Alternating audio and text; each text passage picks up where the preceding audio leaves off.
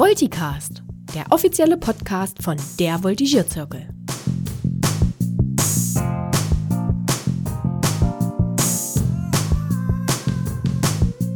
Hallo zusammen und ganz herzlich willkommen beim Volticast, dem offiziellen Podcast von der Voltigierzirkel. Mein Name ist Resi und heute habe ich ein spannendes Interview für euch im Angebot mit dem lieben Marc Schürmann.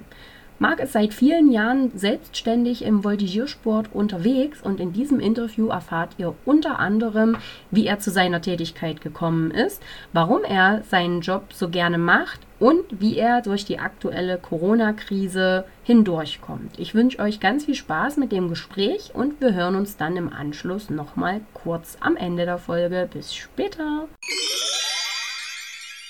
Hallo Marc. Hallo Resi, schön bei dir zu sein. Ja, ich freue mich, dass das jetzt heute so klappt mit unserem Interview, dass du dir die Zeit nimmst, um so ein bisschen mit mir zu sprechen über dies und das und jenes.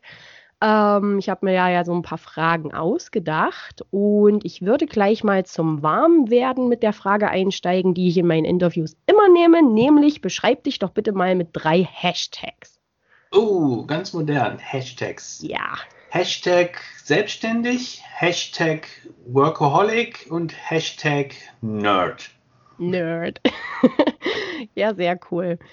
Sehr schön. Ähm, selbstständig hast du gesagt. Das heißt, äh, ich würde jetzt gerne mal in meiner Fragenreihenfolge, wir würfeln das so ein bisschen durcheinander, weil sich das an der Stelle gerade ganz gut anbietet. Ich glaube, die meisten kennen dich ja schon von dem, was du so machst. Ja, das hoffe ich doch.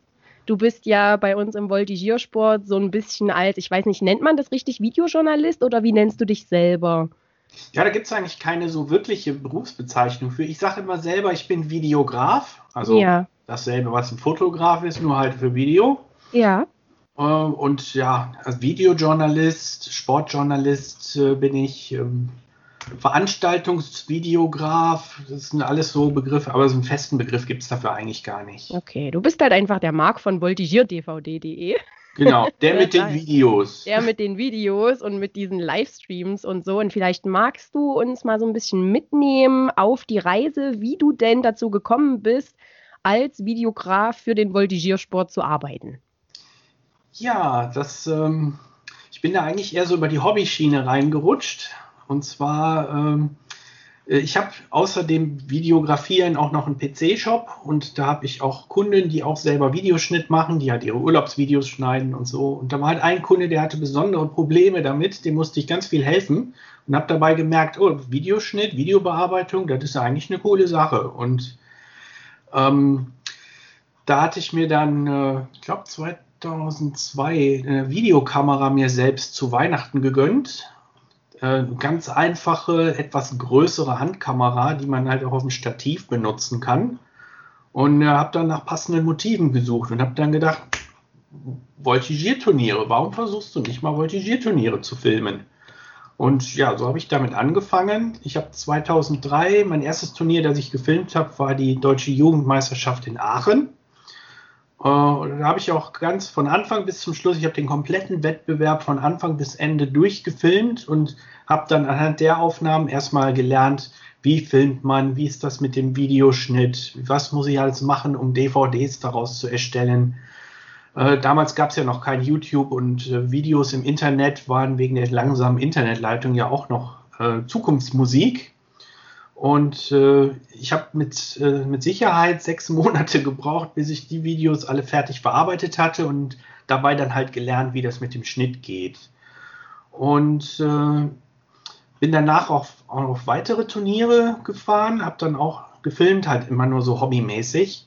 Und 2004 dann die ähm, Bundessichtung äh, in, in Rede war die, genau, in Rede habe ich gefilmt und habe das dann später als DVDs angeboten und das ist erstaunlicherweise, ich war sehr überrascht, sehr äh, gut angenommen worden. Äh, 2004 habe ich, glaube ich, nur vier Turniere insgesamt gefilmt und so richtig los ging es dann erst 2005. Da wurde ich dann auch zur EM eingeladen nach Brescia auf Empfehlung vom, vom, äh, vom ah, Jetzt, Dietmar Otto. Dietmar Otto hat mich, glaube ich, empfohlen. Oder es war Ralf Lange, ich weiß es nicht genau. Die beiden haben nämlich früher auch immer gefilmt. Und haben mich dann empfohlen an den Veranstalter, weil sie halt gesehen haben, dass ich auch Videos im Internet veröffentliche und so. Und im gleichen Jahr war ich dann auch zum ersten Mal offiziell als Videograf bei der deutschen Meisterschaft in Leipzig.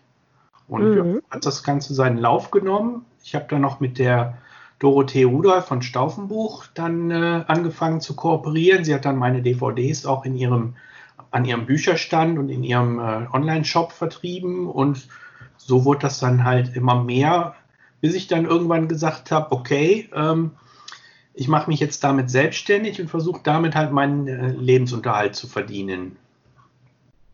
Krass, Mut, mutiger Schritt, oder? Ein mutiger Schritt auf jeden Fall. Ja, ich habe auch lange drüber nachgedacht und überlegt und hin und her und mhm. habe mir das dann anfangs auch gesagt, okay, du hast den PC-Shop auf der einen Seite. Äh, zur damaligen Zeit bin ich da schon, ähm, äh, muss ein bisschen ausholen. Ich habe da meine Ausbildung zum IT-Systemkaufmann gemacht in der Firma. Das hätte ich dann nämlich noch gefragt. Ne? Du bist also kein gelernter äh, Mediengestalter oder so, sondern IT-Systemkaufmann, sowas. IT-Systemkaufmann. Ja, ich wollte mhm. nach dem Abitur wollte ich ähm, Mediengestalter für Digital- und Printmedien ja. als Ausbildung machen. Hat man mir damals äh, wärmstens empfohlen, nur leider hat mir man mir damals verschwiegen, dass es so gut wie keine Betriebe gibt, die sowas ausbilden. Und so bin ich dann doch bei meinem bei meiner zweiten Leidenschaft gelandet, nämlich äh, als IT-Systemkaufmann habe auch schon während meiner Schulzeit viel äh, journalistisch gearbeitet. Ich war Chefredakteur der Schülerzeitung bei uns an der Schule und so war dann halt das Interesse von Anfang an da, auch sowas in der Richtung zu machen. Mhm. Und ja, nachdem ähm, einer unserer Kompagnons aus dem PC-Shop äh, in Ruhestand gegangen ist, bin ich dann halt mit reingegangen als Partner, nachdem meine Ausbildung fertig war und äh, so hat das dann halt immer geklappt. Wir hatten, wir waren dann zu zweit ähm, mit meinem Geschäftspartner, der war dann halt im Laden, wenn ich unterwegs war auf Turnieren. Und umgekehrt, wenn, wenn ich nicht auf Turnieren war, war ich halt im Laden und so haben wir uns halt abgewechselt. Und das hat dann halt immer so gut geklappt. Mhm. Und äh, da war das dann halt quasi ein zweites Standbein für mich. Und mhm. später ist dann auch mein äh, Kompagnon in Ruhestand gegangen, da habe ich den Laden dann komplett allein übernommen. Und jetzt ist halt so, wenn ich unterwegs bin zum Filmen, ist der Laden halt zu. Da haben sich meine mhm. Kunden mittlerweile auch dran gewöhnt. Ja, ja. Ja, krass. Ist schon ein spannender äh, Werdegang so. Ne? Also, ja, ist auf jeden Fall cool, dass das auch dann dieses Film selber so autodidaktisch du dir dann beigebracht hast. Ne? Wenn du das wirklich, wenn du das nicht beruflich irgendwie richtig gelernt hast, weil dafür ist die Qualität ja wirklich gut. Also. Ne, kann man äh, durchaus den Hut ziehen. Aber wenn du das jetzt auch schon seit über 15 Jahren machst, dann ist das, glaube ich, auch einfach Erfahrungswert, den man dann hat. Ja klar, wenn man mal vergleicht die Videos, die ich 2003 gemacht habe, wenn ich, wenn ich mir die heute angucke, denke ich mir, oh mein Gott, habe ja. ich das gefilmt? Na, und es war dann wahrscheinlich auch eine günstige Zeit. Ne? YouTube ist ja dann 2005 gegründet worden. Ne? Ich hatte es jetzt letzte ja. Woche erst irgendwie wieder in so einem Online-Seminar, äh, wo es um YouTube in der pädagogischen Arbeit ging, wo wir so ein bisschen uns die Historie von YouTube angeguckt haben. Und da hast du natürlich äh, auch wahrscheinlich den, den Zahn der Zeit so ein bisschen getroffen dann. Ne? Da bist du gut dann in diese in diese Szene, in diese technische Entwicklung einfach auch mit, mit reinwachsen, reingewachsen. Ja, seit 2006 mhm. habe ich meinen YouTube-Kanal. Mhm. Damals hatte ich halt erst noch die Videoclips, äh, alle in, in, dem damals WMV-Format, wer das noch kennt, das Windows Media äh, ja. Video-Format. Äh, heute benutzt das natürlich keiner mehr, dieses Format. Aber es war halt damals der Standard. Äh, und habe dann die Videoclips einfach auf meine Website hochgeladen, dass man die sich als Datei einfach runterladen und abspielen konnte. Und äh, als dann YouTube kam und äh, es dann hieß, man kann da kostenlos seine Videos online stellen, habe ich erst gedacht, wie kostenlos die Videos online stellen. Normalerweise ist das nämlich richtig teuer, wenn man irgendwo Videos hochlädt, da die ganze Bandbreite und so, das muss nämlich alles bezahlt werden. Mhm. Und dann kommt YouTube und bietet das umsonst an und äh, da habe ich dann natürlich direkt mal geguckt und gedacht, das war, war zu dem Zeitpunkt zu schön, um wahr zu sein, aber habe dann auch überall den Haken gesucht, aber es war tatsächlich so. Und so habe ich dann halt meinen YouTube-Kanal gegründet und anfangs halt nur die Trailer-Videos, also die Intros, die ich immer schneide bei den Video-DVDs, die habe ich dann hochgeladen, so quasi als kleine Werbung. Mhm. Dass ich dann später Videos komplett hochlade und auch äh, einen Livestream komplett auf YouTube streame, das kam halt erst mit den Jahren immer dazu. Mhm. Ja, so ich lasse jetzt hier mal für alle, die den Podcast nur hören und nicht sehen, ich lasse mir jetzt hier mal selber ein Licht aufgehen, weil ich irgendwie sehr dunkel aussehe. mache mal hier meine Bürotischlampe an. So, ich glaube, jetzt ist es ein bisschen besser. Dinge ähm, vor dem Dreh vorbereitet. ja, alles gut. Ähm, so ist das bei Profis, in Anführungsstrichen. Haha. Nee, ja. wir machen mal weiter im Text und zwar würde mich interessieren und unsere Zuhörerinnen und Zuhörer bestimmt auch für alle, die dich jetzt noch nicht äh, so gut kennen wie manch andere. Wie und wann hast du dich denn überhaupt mit diesem typischen Volti-Virus, wann hast du dich da angesteckt? Oh, wann genau kann ich zeitlich gar nicht eingrenzen. Bei mir ist es so, ich war schon immer äh, sehr interessiert an äh, ästhetischen Sportarten, wie zum Beispiel rhythmische Gymnastik. Das habe ich schon in den 90er, Anfang der 90er im Fernsehen verfolgt. Äh, Eiskunstlauf, auch Ballett, Jazzdance, halt diese ästhetischen Sachen habe ich sehr gerne gesehen, auch Musicals etc. Und Voltigieren kannte ich damals nicht. Das war ja damals noch eine Sportart, die überhaupt keiner irgendwie kannte. Äh, Ende der 90er, Anfang der 2000er.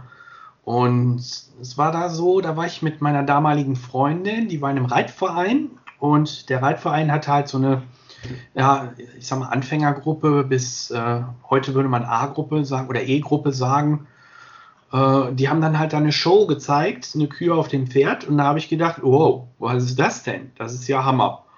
Und dann musste ich mir erstmal erklären lassen, was die da machen und wie das heißt. Und habe mich dann im Internet auch ein bisschen darüber recherchiert und bin dann so auch übers äh, Volti-Forum äh, auf das Volti-Forum gestoßen und fand das da ganz interessant zu sehen, was es da alles gibt, was, dass es da tatsächlich als Turniersport gibt. Und so habe ich das Voltigieren halt kennengelernt. Damals noch, als, als wir Voltigierer froh waren über jedes einzelne Foto, was man über ja. den Sport sehen konnte, über jeden kurzen Tre Pressebericht. Ja. Ich meine, heute ist das ja ganz anders. Wir sind ja heute so verwöhnt, dass es ja schon Grundvoraussetzung ist, dass ein Turnier live übertragen wird und später dann auf YouTube verfügbar ist. Und früher war es halt so, man war froh über, wenn, über jedes Bild, was mal in der Zeitung gezeigt wurde. Mhm. Ja. ja. Absolut. Es ist wirklich, ne, auch wenn man sich überlegt, was heute die Volti-Gruppen so auf den sozialen Medien so, so zeigen und treiben, ne? also wenn man da in der richtigen Filterblase unterwegs ist, dann kriegt man den ganzen Feed vollgespült, nur mit Volti-Inhalten, mit Videos, mit Fotos, mit allem Möglichen. Ne? Also da kann man heutzutage sich echt alles zusammensuchen, was das Volti-Herz begehrt. Das ja. war früher halt noch nicht so. Ne? Also, früher gab es ein Forum, da wurden Texte ja. ausgetauscht und ja. äh, das war's. Mhm. Mehr hatte man nicht. Schon Wahnsinn, wie sich das alles so entwickelt. Ähm, Gibt es irgendein Volti-Erlebnis von dir persönlich, was dich besonders geprägt hat? Besonders im Gedächtnis geblieben ist? Das ist eine schwere Frage. Äh, am ähm, auch da sind natürlich so viele, also da jetzt was rauszupicken. Ja, über die Jahre vor allen Dingen, ne? Ja, das ist ja, also 2006, die Weltreiterspiele in Aachen waren natürlich der absolute Hammer, weil ich glaube, das hat man vorher noch nicht gesehen, dass wirklich so viele Menschen da in dem Deutsche Bankstadion saßen ähm, und da gefeiert haben und im selben Jahr war auch die Fußball-WM und äh, daher diese ganzen Fanartikel waren dann nachher im Discount verfügbar, ja. die ganzen Deutschlandwahlen und das ganze Stadion war, war gefüllt mit Schwarz-Rot-Gold und das war halt der Hammer. Und äh, diese ganze Atmosphäre da, gut, es war natürlich arschkalt, wie in mhm. Aachen meistens üblich. Und äh, verregnet, aber die Stimmung war der Hammer. Und dann, als Kai Vorberg da den Weltmeistertitel geholt hat und dann da geflasht durch die, durch die Halle gelaufen ist und seine Schlappen ins Publikum geworfen hat, das war, wenn man dann unten steht an der Kamera und das Ganze dann irgendwie versucht, so objektiv zu verfolgen mit der Kamera und man wird dann von dieser Welle von Emotionen um einen herum überspült, das haut einen echt um. Oder ja. auch als die Neusser da ihren in der Kiss and Cry Corner standen und äh, dann ganz dramatisch und spannend die letzten Punkte durchgesagt wurden und dann äh, Deutschland ist Weltmeister.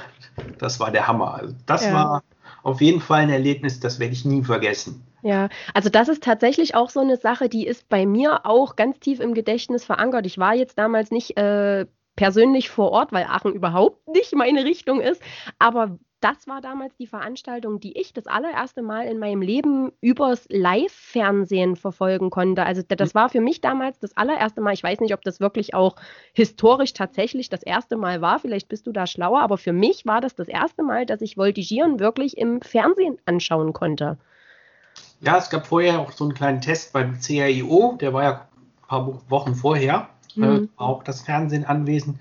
Äh, wie es früher war, da kenne ich mich ehrlich gesagt gar nicht so aus. Ich meine, Mannheim, die WM in Mannheim wurde auch schon übertragen. Und ich meine, früher lief Voltigieren sogar auf Eurosport, habe ich gehört. Ich habe zwar keine Belege dafür wirklich gesehen, aber äh, gerade die älteren äh, Semester der Szene, die berichten halt auch davon, dass es auch früher schon im Fernsehen gezeigt wurde. Ja. Aber äh, richtig bekannt geworden in Deutschland ist es, denke ich, wirklich erst durch die WM 2006. Und das haben wir ja auch danach gesehen, weil ich glaube, viele, sehr viele Vereine hatten danach enormen Zulauf, was mhm. die Voltigierabteilung angeht. Äh, das hat auf jeden Fall den Voltigiersport sehr weit gebracht, diese mhm. Live-Übertragung des Finales. Ja. Also das war auf jeden Fall für mich auch das, das, äh, da erinnere ich mich auch noch ganz genau, da haben wir mit Teilen von unserer Gruppe wirklich bei uns zu Hause gesessen, haben da richtig wie so ein kleines Public Viewing draus gemacht.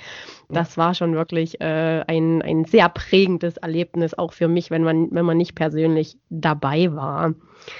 Äh, die nächste Frage, die ich jetzt hier auf meiner Liste stehen habe, die haben wir vorhin schon relativ eindrücklich äh, beantwortet, aber vielleicht gibt es ja trotzdem auch neben deinem PC-Shop noch irgendwas anderes, was du machst, wenn du nicht ja, gerade in der Volti Eins noch zu Aachen. Eins noch zu Aachen. Ja, dann Aachen, ja klar, dann nochmal zurück zu Aachen. Im Publikum saßen dann auch äh, sehr viele Prominente, unter anderem der äh, Marquardt vom Fokus, der saß im Publikum zusammen mit Guido Westerwelle damals und auch der Stefan Raab saß auf der VIP-Tribüne. Das Geilste war, am Tag später hat er seine Sendung gemacht, damals Schlag den Raab, falls ja. ihr euch erinnert. Nee, TV Total, glaube ich. TV da, Total. TV, äh, ja, ja, TV Total, ja. Freudsche Fehlleistung. Alles gut. Äh, er hatte dann Isabel Wert zu Gast in seiner Sendung und hat mit Isabel Wert die ganze Zeit, wo sie da war, eigentlich nur über das Voltigieren geredet und auch nur das Voltigieren gezeigt.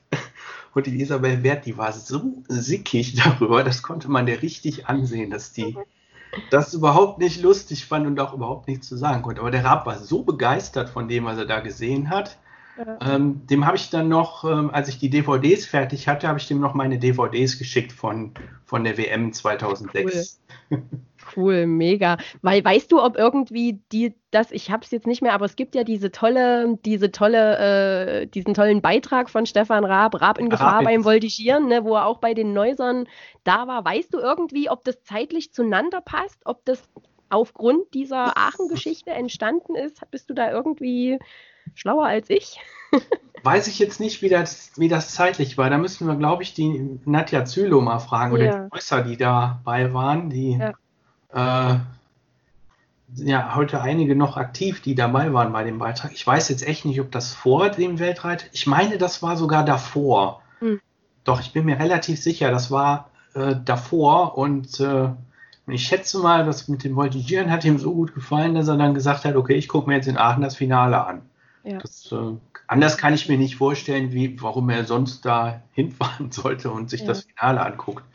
Ja. Naja. Also, also für alle, die das nicht kennen, ich mache mir hier gleich eine Notiz in mein schlaues Heft. Ich werde diesen Beitrag Rab in Gefahr beim Voltigieren, das ist ein zweiteiliger äh, TV-Beitrag. Ich werde das auf jeden Fall in die Shownotes mitpacken, weil ich denke, die meisten von euch kennen das schon, aber für alle, die es noch nicht kennen, unbedingt angucken. Es ist ultra witzig. Ultra, ultra witzig und vor allen Dingen halt auch total spannend, sich die alte Neuser Gruppe dann mal anzugucken, weil da sind ja wirklich auch so Leute wie so eine Jannika Derks da, die da halt damals vielleicht gerade in die Schule gekommen sind. Ne? Also es ist auch, ich finde das total spannend. Vielleicht hole ich mir irgendwann auch mal so einen Neuser mit hierher und dann äh, sprechen wir da auch noch mal ein bisschen genauer drüber. Ja, okay. Sonst noch irgendwas zu Aachen und rund um Aachen? Nö, das äh, Reicht doch. Ja, ich finde auch. Also da haben wir jetzt äh, gebührend gewürdigt. Ähm, da hoffen wir einfach, dass es weiterhin viele, viele, viele von diesen Meilensteinen in unserem Sport einfach geben wird. Und dann habe ich jetzt vorhin schon mal kurz äh, drauf angesprochen. Wir haben ja schon über deinen PC-Shop und so gesprochen. Gibt es aber noch irgendwas anderes, was du machst, wenn du nicht gerade in der Volti-Welt unterwegs bist? Ja, ich mache auch rhythmische Gymnastik natürlich. Ähm, also im Sommer eher die Voltigierturniere und im Herbst, Winter und Frühling äh, ist viel rhythmische Gymnastik. Das wechselt sich ganz gut ab, weil im Sommer ist bei der rhythmischen Gymnastik halt Sommerpause und da gehen die Voltigierturniere erst los. Und ähm, mittlerweile mache ich dadurch, dass äh, die Saison bei rhythmischen Gymnastik natürlich ein bisschen länger ist als beim Voltigieren, mache ich mittlerweile auch mehr rhythmische Gymnastikturniere.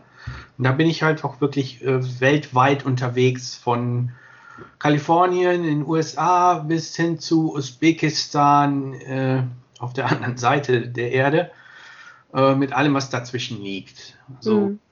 da werde ich äh, zusammen mit dem Bani, das ist der Fotograf, mit dem ich ein Team bilde, wir werden halt immer zu den Turnieren eingeladen und tingeln dann so in der Weltgeschichte rum.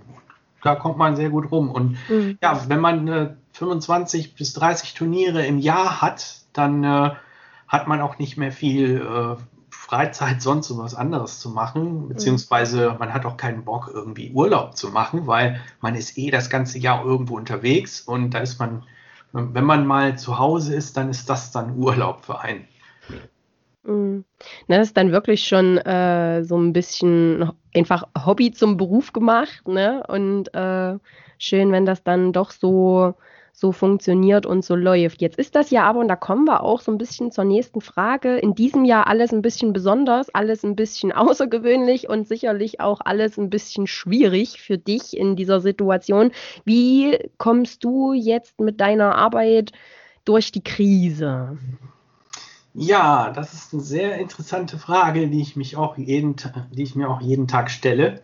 Ähm, es ging ja im März los äh, mit der Corona-Pandemie. Also da wurde es ja echt zur Pandemie erklärt. Und es war auch vorher schon ein bisschen kritisch. Ich war in, äh, in Estland und da war dann schon am Flughafen auch so ein bisschen, äh, da wurden dann Anreisen, äh, Reisende aus Deutschland, weil gerade wegen Karneval war da ein großer Ausbruch.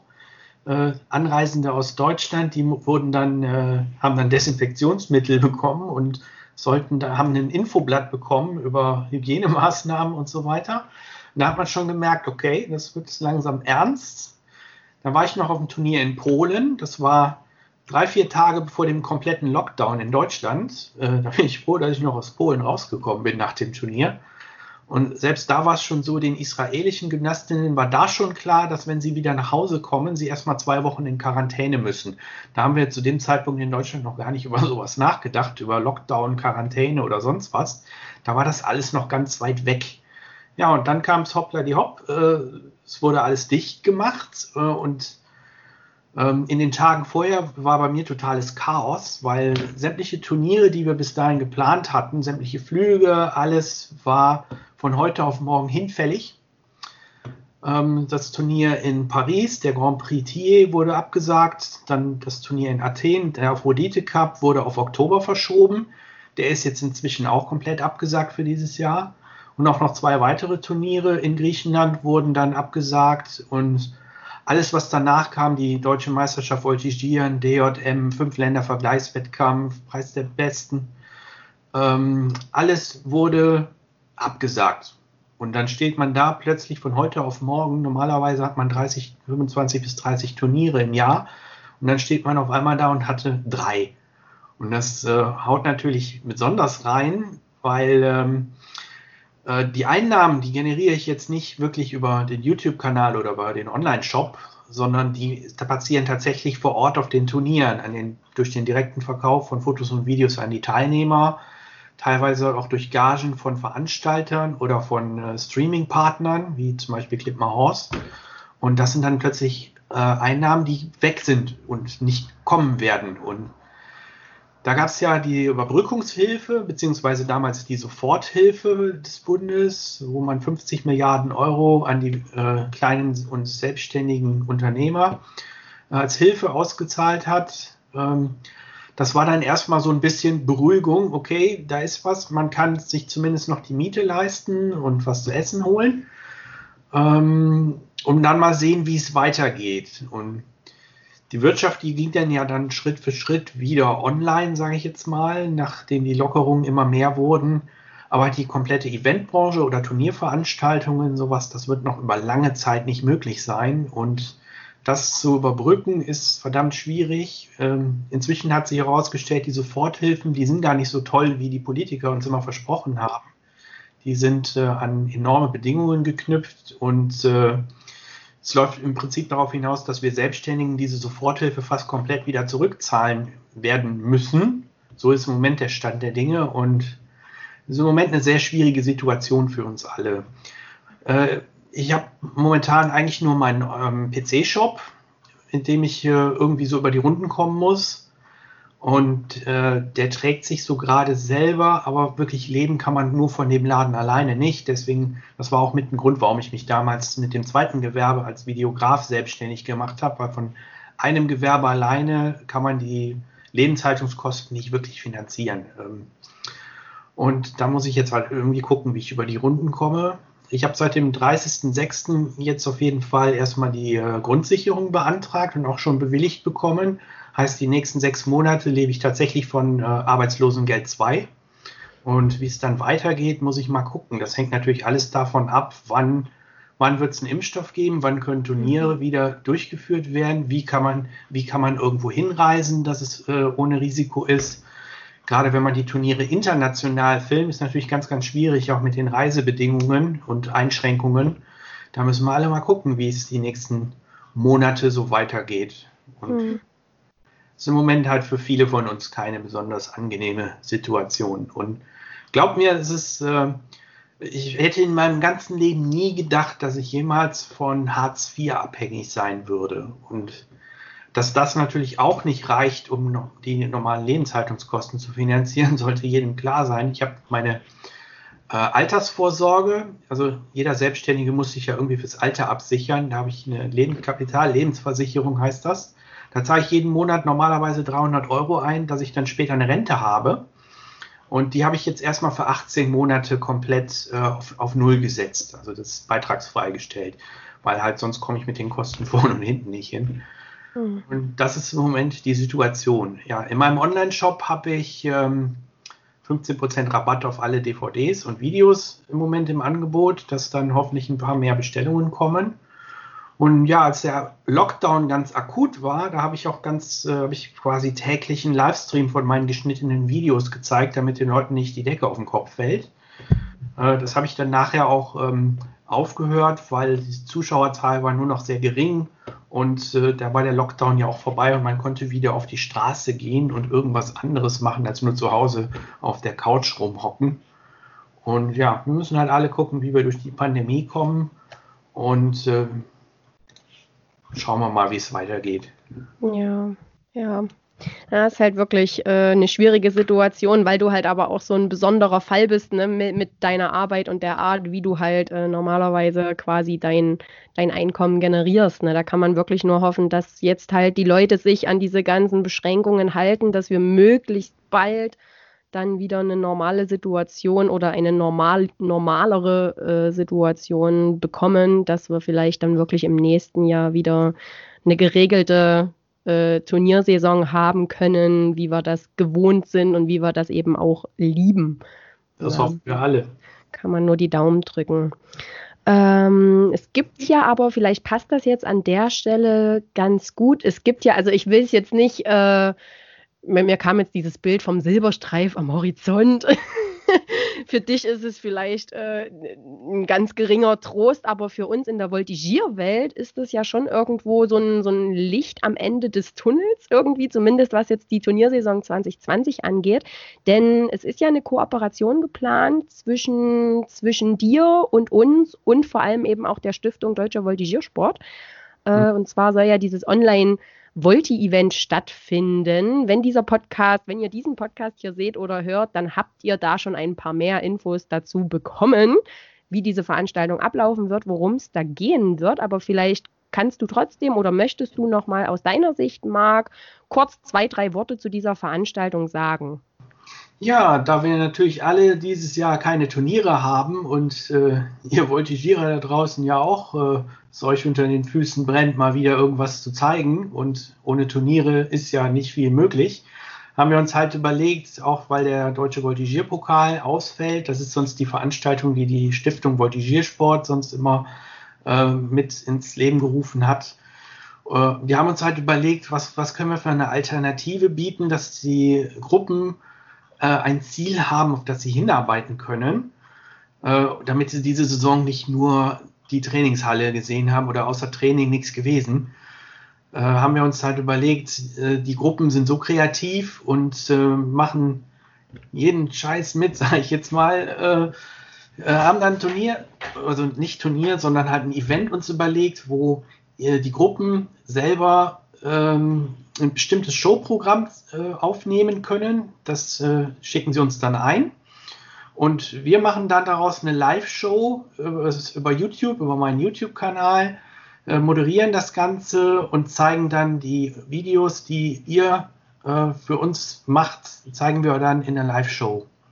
Und äh, wir hoffen auf rege Beteiligung und denken, das ist für alle auch ein äh, ein ganz tolles äh, Projekt, um wenigstens dieses Jahr mal ein Ziel zu haben, als halt nur Training, Training, Training. Genau. Ja.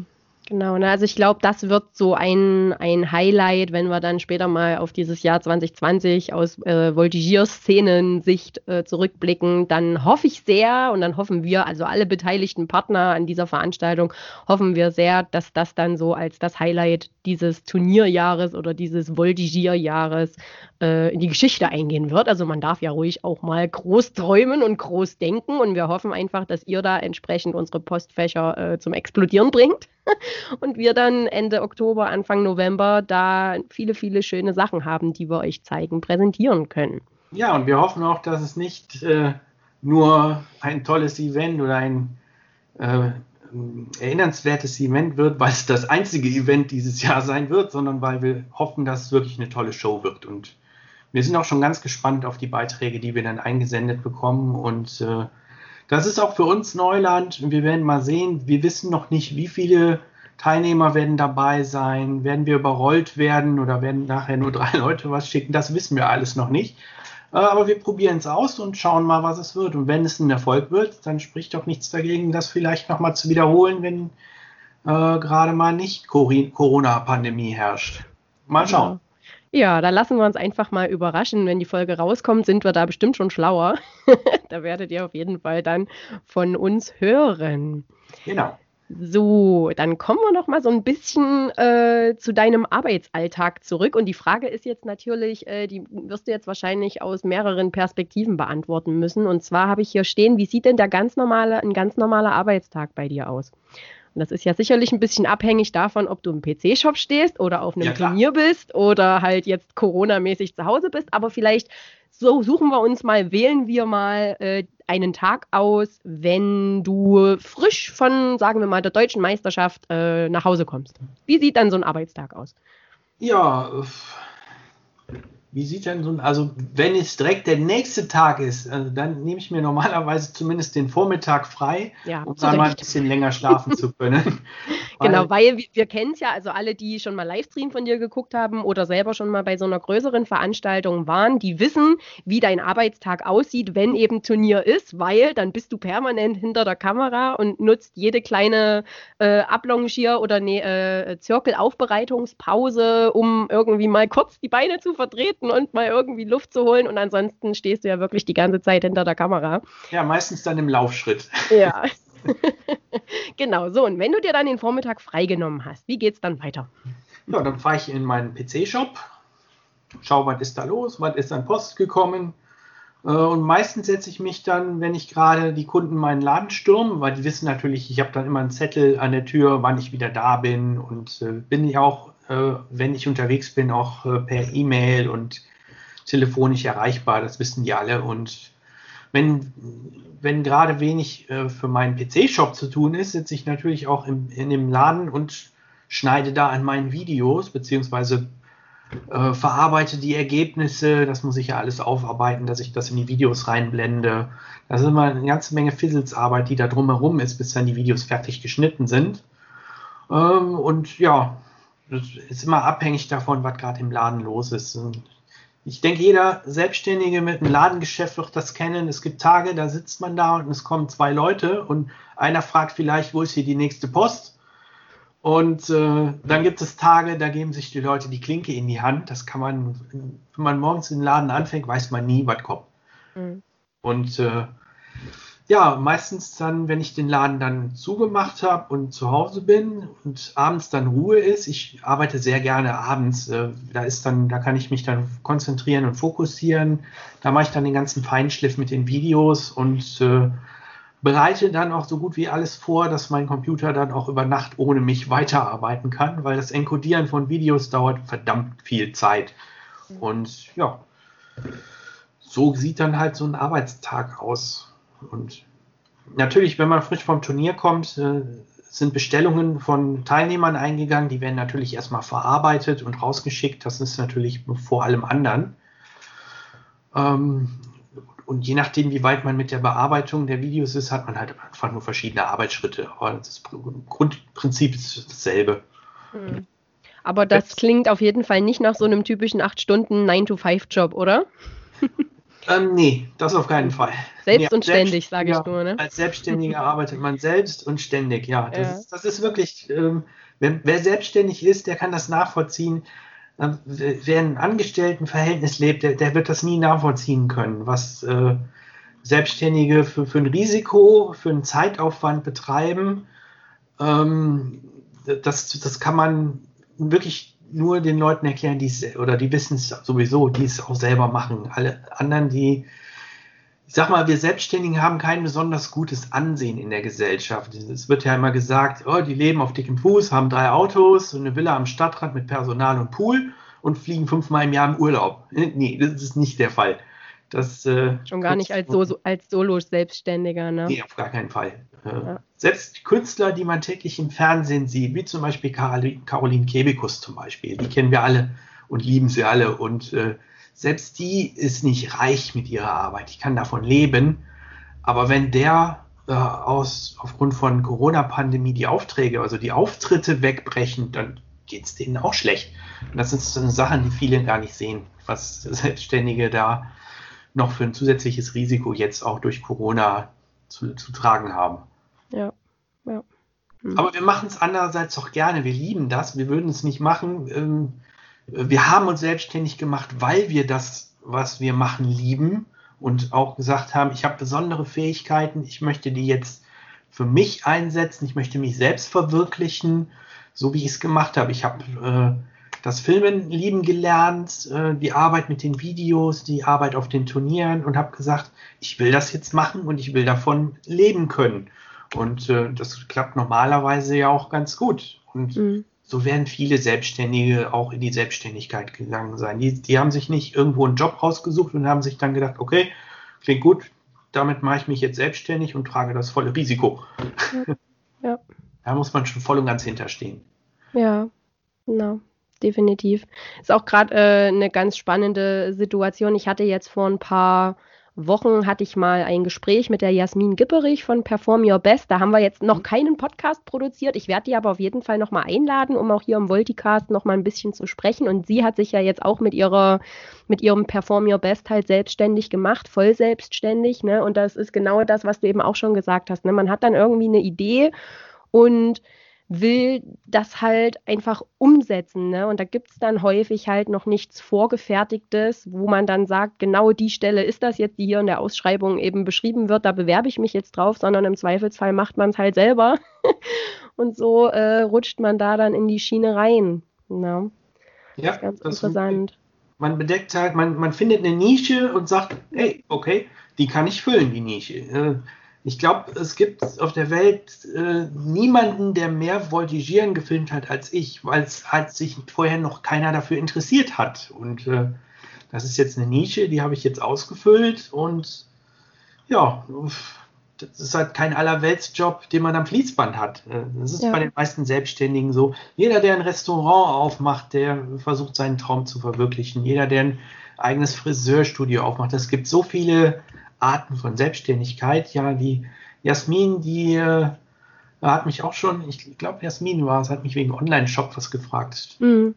Und äh, ja, ich kann nur sagen, es ist riskant, aber wenn es funktioniert, dann ist es eine tolle Sache. Und man muss auch ein bisschen, wir haben in Deutschland so ein bisschen die, die Meinung, ähm, also die Angst zu scheitern, die ist bei jedem so, ähm, da, da sind wir, wenn man vergleicht mit den USA, wenn in den USA sich jemand selbstständig macht und versucht, äh, sein Ding zu machen und scheitert dann, dann ist das nicht peinlich für den. Dann geht er hin und sagt, ja, ich habe es versucht und bin gescheitert. Und die Leute sagen, hey, beim nächsten Mal klappt es besser. Wenn du in Deutschland hingehst als Selbstständiger und scheiterst dann, dann ist das eine Sache, dann, dann versinkst du vor Scham im Boden. Und das muss einfach nicht sein. Und das ist halt ein gesellschaftliches, gesellschaftliches Problem, was wir in Deutschland haben.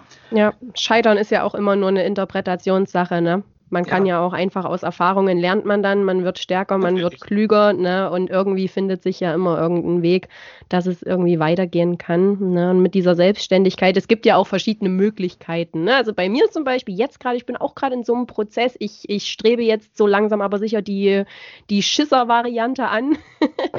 und zwar äh, halt einfach Teilselbstständigkeit, ne? neben dem, also noch einen normalen Job nebenher in Teilzeit und dann eben gucken, dass man nebenher so ein bisschen die Selbstständigkeit aufbaut aufbaut. Also da gibt es ja wirklich viele Wege, die dann am Ende irgendwie nach Rom führen. Wichtig ist halt, dass man selber irgendwie weiß, was das Ziel ist, wo man gerne hin möchte, was man erreichen möchte und dass man da dann halt einfach Schritt für Schritt vorangeht, um das eben zu verfolgen. So ja, hat jeder Solo-Selbstständige angefangen. Genau. Und um da jetzt den, den Bogen auch wieder zurückzuschlagen zu unserem schönen Voltigiersport, da lernen wir ja äh, auch viele, viele ja, Fähigkeiten, Fertigkeiten und letztendlich auch Kompetenzen, die uns auf so einem Weg dann eben auch irgendwie weiterbringen können. Ne? Denn auch im Voltigieren haben wir es ja immer mal wieder, wir haben Erfolg im Voltigieren, wir haben aber häufig auch irgendwelche Rückschläge, die wir verkraften müssen, die wir irgendwie, mit denen wir umgehen müssen. Und ich finde, da kann man sich wirklich dann auch fürs spätere Leben, egal ob man sich dann irgendwann beruflich selbstständig machen möchte oder nicht, man lernt da wirklich ganz, ganz viel fürs Leben. Und Deshalb ist halt unser Sport wirklich auch äh, so wertvoll, finde ich.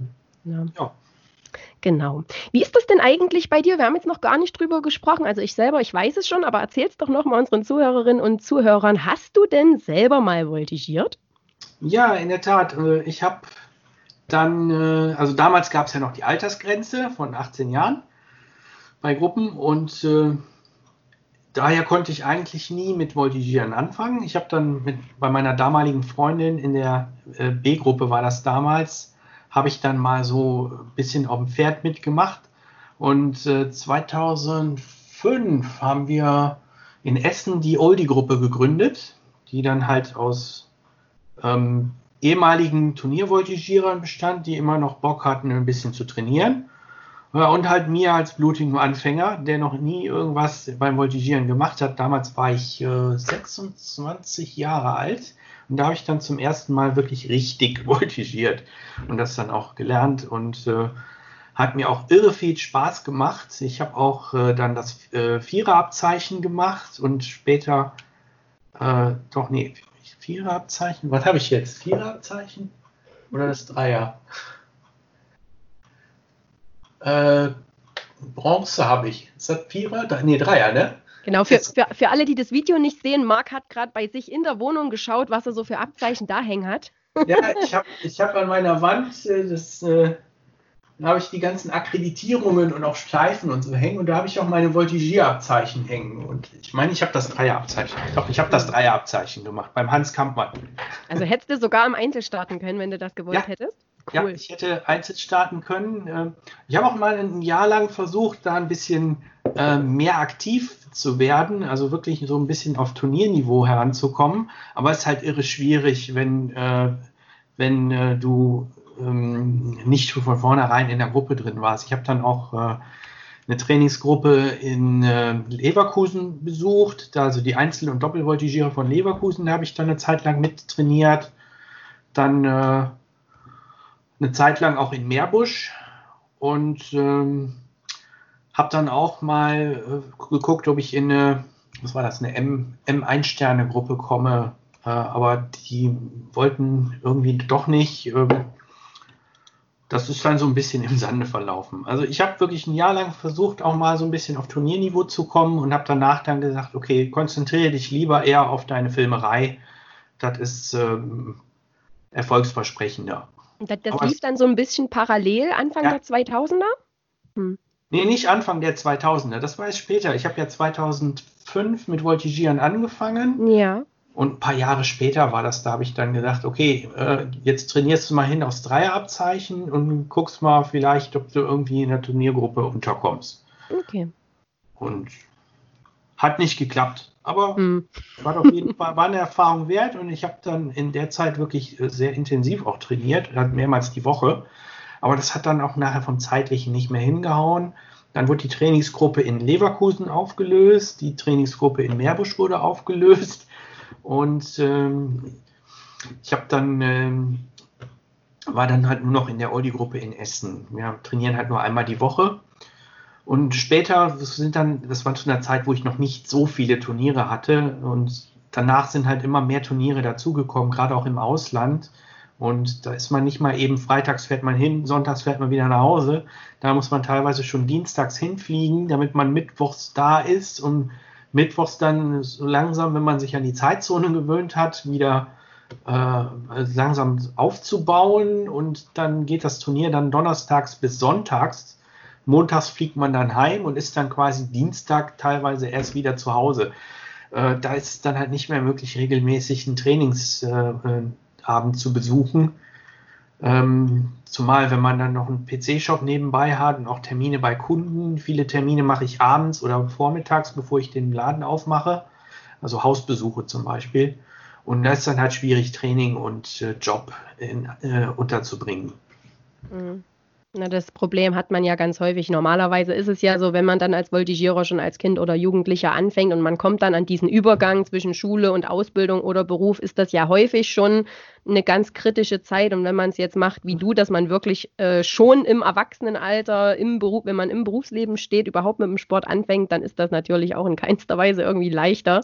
Ne, das ist dann alles eine Frage der Organisation und am Ende halt doch auch ein Stück weit Prioritäten. Ne? Es geht dann halt wahrscheinlich doch äh, einfach wichtiger, dass man guckt, dass man irgendwie sein Geld verdient, anstatt halt regelmäßig ja. beim Training aufzukreuzen. ja, natürlich. Das, das, war äh, für mich ganz einfach. Es hat mir irre viel Spaß gemacht und ich hatte halt, halt diesen Ehrgeiz, äh, aber habe dann nach einem Jahr auch festgestellt, das, das funktioniert nicht. Das äh, kannst dich entweder darauf konzentrieren oder darauf konzentrieren. Beides parallel wird nicht funktionieren. Wenn du zum Beispiel in der Turniergruppe bist und startest dann, was weiß ich, auf den Sichtungsturnier für irgendwas, keine Ahnung, auf irgendeinem Turnier und eigentlich willst du das Turnier gleichzeitig auch filmen, das funktioniert nicht. Das haben wir schon in der Oldie-Gruppe gemerkt, als, äh, als wir noch im Holzpferd-Turnier waren, beim RV Equus.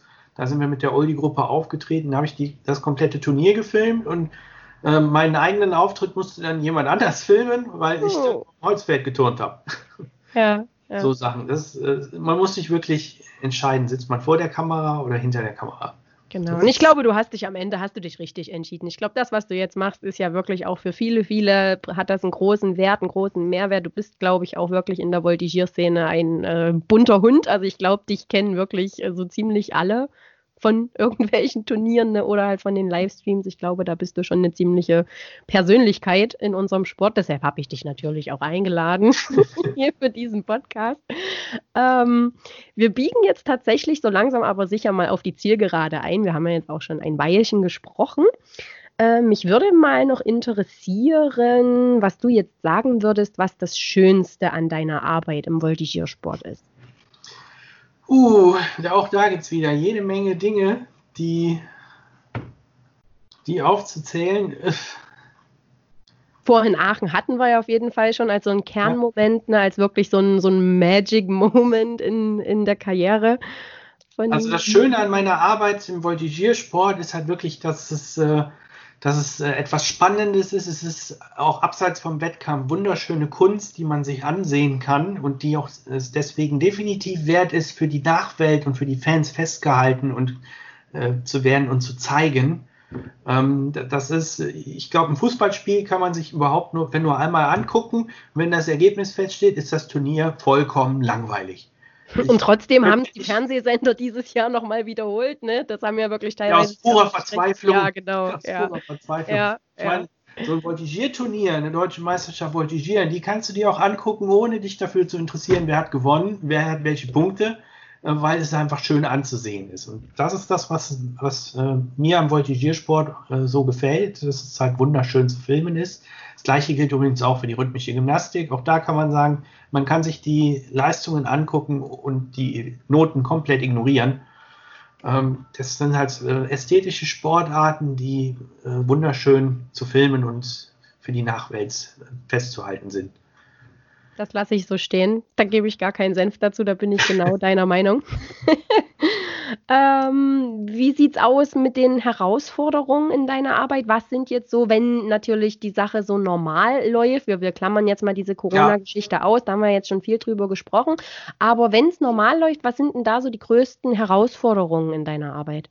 Ja, es ist natürlich bei jedem Turnier äh, enorm viel Organisationsaufwand vorher. Äh, Kontakt mit den Veranstaltern, äh, Konditionen aushandeln, dann Organisation der Reise, Flüge buchen, gucken, wie man zum Flughafen kommt. Also das, solche Kleinigkeiten in Anführungsstrichen müssen vorab organisiert werden. Dann, äh, wie sieht es aus mit dem Kameraplatz? Wo, wo wird die Kamera stehen? Ist eine Internetleitung vor Ort? Muss man selber eine Internetleitung installieren? Das sind alles so jede Menge organisatorischer Kram. Deswegen bin ich meistens auch mindestens einen Tag vor dem Turnier schon da, früh und kümmere mich um den ganzen Kram. Also äh, jetzt mal abgesehen von der Arbeit vor, lange, lange vor den Turnieren, ähm, das in einen Hut zu kriegen. Äh, ja, sonstige Voraussetzungen, ja, vor Ort halt immer gucken, dass man einen vernünftigen Kameraplatz bekommt. Und gerade die Reithallen sind da sehr, sehr schwierig mit ihrem Tageslicht überall äh, oder zu wenig Licht oder zu wenig Platz äh, oder Zuschauer, die durchs Weg, durchs Bild laufen könnten. Das ist immer schwierig, da einen vernünftigen Platz zu finden, wo dann auch alle mit zufrieden sind, äh, wo man die, den äh, Richtern, Pferden oder was auch immer nicht im Weg ist und äh, trotzdem ein vernünftiges Bild bekommt. Ja, äh, was sind da noch für Schwierigkeiten? Klimatische Voraussetzungen in den Hallen, das ist ein enormes Problem gerade im Sommer, wenn ich da an die EM in äh, Ebreisdorf denke, wo wir kurz vorm Kreislaufkollaps alle äh, in der Journalistenecke waren. Äh, wer das nicht gesehen hat, äh, da saßen sämtliche Fotografen und Videokameraleute vom Fernsehen etc. Wir saßen da alle in, in einer Ecke auf der Tribüne und hatten jeder von uns einen riesen Ventilator vor sich und damit wir da nicht äh, vom Stuhl fallen. Also Gut, für die Voltigierer, es wird ja immer gesagt, oh, die armen Voltigierer, die armen Pferde. Ja, die sind aber nach, nach zehn Minuten sind die wieder raus. Die Journalisten, die sitzen da teilweise von morgens bis abends. Manche Turniere gehen auch bis zu 14 Stunden, die, wo man an der Kamera sitzt und äh, müssen irgendwie klarkommen damit. Und andersrum geht es natürlich auch ähm, im Herbst, Winter, wenn man dann an der Kamera sitzt mit drei Decken um sich und zwei Paar Handschuhen. Das ist auch schwierig. nicht an der Kamera zu erfrieren. Das habe ich gerade mal beim, beim deutschen Voltigierpokal. Da sitze ich da immer wie ein Eiszapfen. Mhm. Das habe ich mir gerade gedacht, ne? weil der deutsche Voltigierpokal, gerade der der M-Gruppen, ist ja meistens immer erst im Oktober irgendwann. Ne? Also es ist ja dann, da kann es schon mal kalt sein. Ja. so, ne? ja. Sehr kalt. Mhm. Also naja. das, Beste, das Beste, was ich bisher hatte, war ähm, bei einem rhythmischen Gymnastik World Cup in, in äh, Finnland, Espoo. Ende Januar. Das klingt schon Februar. kalt. Finnland klingt schon immer kalt. Ja, das, das ist eine Ecke, da ist die Ostsee zu der Zeit so zugefroren, dass man mit, mit dem Auto drüber fahren kann. Oh. Dann fand dieser, dieser Wettkampf zu allem Überfluss noch in einem Eishockeystadion statt. Und weil eine Woche später da ein Spiel stattfinden sollte, hat man dann über das Eis einfach nur Holzplanken draufgelegt und da dann den dünnen Teppich drüber. Und das war, das, das war der Wettkampfbereich. Und das Beste war, die Gymnastinnen hatten eine separate Halle, um sich aufzuwärmen. Äh, in dieser Halle war es so auf ungefähr 27, 28 Grad geheizt. Hm. Dann mussten sie aus der Halle rausgehen. Draußen waren es so minus 10 Grad zu der Zeit. In die Halle rein und da waren es noch so um die 14 Grad und sind da mit ihren nackten Füßen auf diese Matte, auf diesen Teppich gegangen, wo das Eis drunter war. Und das war so furchtbar kalt. Eine Woche später hatten alle Teilnehmer Erkältung. Und ich, ich habe eine Flasche Wasser auf den Boden gestellt, die war warm. Hatte ich aus dem Hotelzimmer mitgenommen, auf den Boden gestellt. Viertelstunde später nehme ich die und das Wasser war eiskalt. Nur vom Boden. das sind so die Schwierigkeiten, die man auch so hat, wenn man Voltigierturniere oder rhythmische Gymnastikturniere filmt.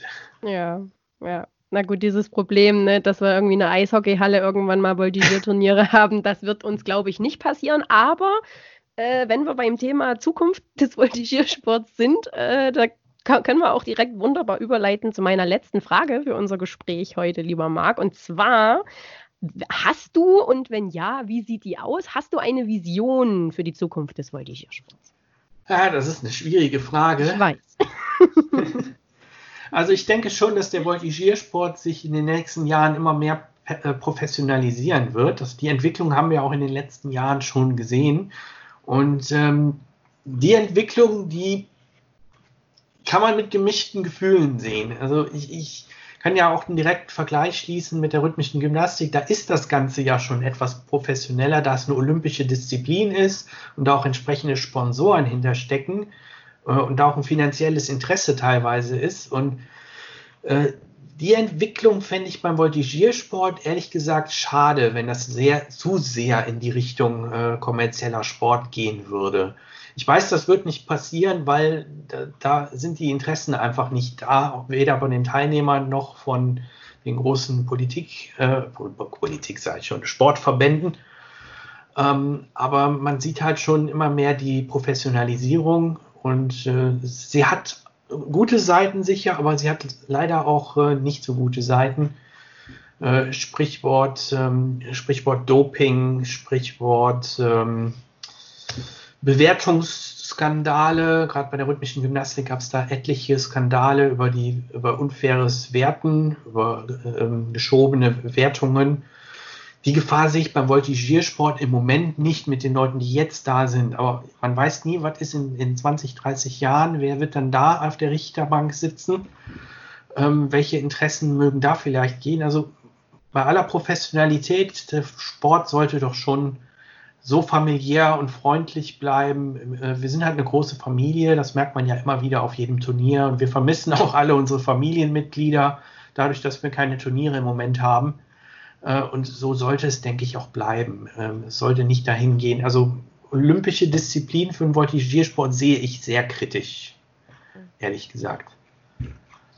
Tja, kann man nur abwarten, ne, wie sich die Sache so entwickelt. Aber dieser Punkt mit dem, dass wir so ein familiärer Sport sind und alle irgendwie eine große, große Familie, große Gemeinschaft, das ist, glaube ich, wirklich so eine, so eine ganz einzigartige Besonderheit von unserem Sport und das sollte auf jeden Fall auch in Zukunft so bleiben. Ja, das macht unseren Sport ja absolut einzigartig. Ich meine, diese ganze Atmosphäre untereinander, man hilft einem. Es ist in keiner Sportart selbstverständlich, dass wenn man ankommt, sein Pferd kann nicht durch die Verfassungsprüfung und dann kommen drei Einzelvoltigierer und bieten einem an, dass sie auf ihrem Pferd mitstarten können.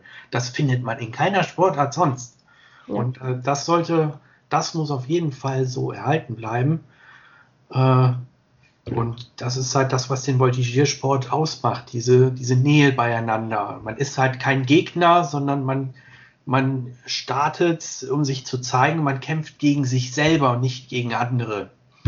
Und äh, das macht den Voltigiersport aus. Und auch diese ähm, gesellschaftliche, äh, diese gesellschaftliche Förderung, dass man halt äh, Sechsjährige zusammen mit 40-Jährigen in einer Gruppe den, den, gleichen Sport ausüben lässt. Das hat man in keiner anderen Sportart.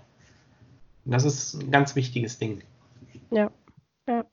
Sehr schön. Das hast du schön nochmal zusammengefasst auf den Punkt gebracht. Ich würde sagen, das lassen wir als Schlusswort so stehen. Ich bedanke mich ganz herzlich für das sehr interessante, aufschlussreiche Gespräch mit dir, für die schöne Stunde. Sehr gerne. Es hat mir sehr viel Spaß gemacht. Ja, danke, mir auch. Äh, dann verabschieden wir uns von unseren Zuhörerinnen und Zuhörern und wir hören uns dann beim nächsten Mal. Tschüss. Ciao. Ja, so schnell geht eine Stunde vorbei und ich bedanke mich ganz herzlich für euer Interesse und euer Dranbleiben. Wir sehen uns dann ja hoffentlich am 1. November auf Marks YouTube-Kanal bei unserem großen Online-Volti-Event, dem Schönfelder Contest. Und wir hören uns dann natürlich auch im nächsten Monat wieder beim Volticast. Macht euch bis dahin eine schöne Zeit, bleibt gespannt, eure Resi.